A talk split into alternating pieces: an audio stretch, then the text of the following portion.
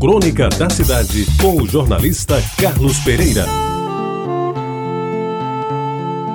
Amigos ouvintes da Retavajara, ele era um tipo pequeno, franzino, os olhos permanentemente bem abertos, olhando o mundo em redor com intensa curiosidade.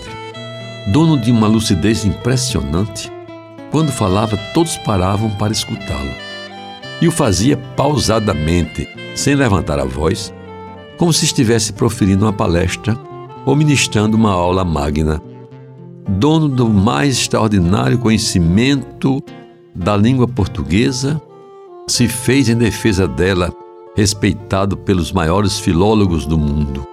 Assim, meus amigos, era Antônio Weiss, um brasileiro a quem o nosso país muito deve, pela sua inteligência, pelo seu patriotismo, pelos seus dons intelectuais e, sobretudo, pelo seu acendrado amor aos nossos costumes. Sem falar na sua excepcional capacidade de defender as iguarias genuinamente nacionais. Ele que era também, e de modo muito especial, um dos grandes nomes da gastronomia brasileira. Pois bem, amigos ouvintes, esse brasileiro nos deixou uma doença pertinaz, o levou para perto dos outros Antônios, Antônio Carlos Jobim, Antônio Calado e Antônio Cândido, com quem escreveu uma das maiores crônicas da vida da cidade do Rio de Janeiro. Mas Antônio Aires era também, e de muito gosto, um grande amigo da Paraíba. Aqui ele esteve por várias vezes e repetidamente se confessava amante da nossa cidade de João Pessoa, do nosso povo e das nossas comidas e bebidas.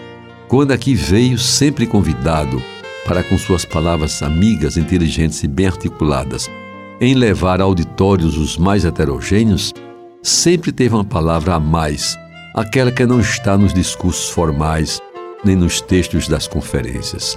Aquela palavra de carinho, de afeto, de admiração para com a nossa Paraíba, que aliás sempre o recebeu de braços abertos. Lembro que numa das últimas vezes que aqui esteve, foi homenageado, juntamente com Antônio Calado, com um jantar no Palácio da Redenção, pelo então governador José Maranhão. Disse-me então o professor Weiss da sua admiração pelo nosso governador, pelo seu jeito de ser, pela sua forma simples de exercer o cargo e principalmente pela sua visão de mundo. E confessou que há muito não conhecia um político tão diferente dos modelos então vigentes.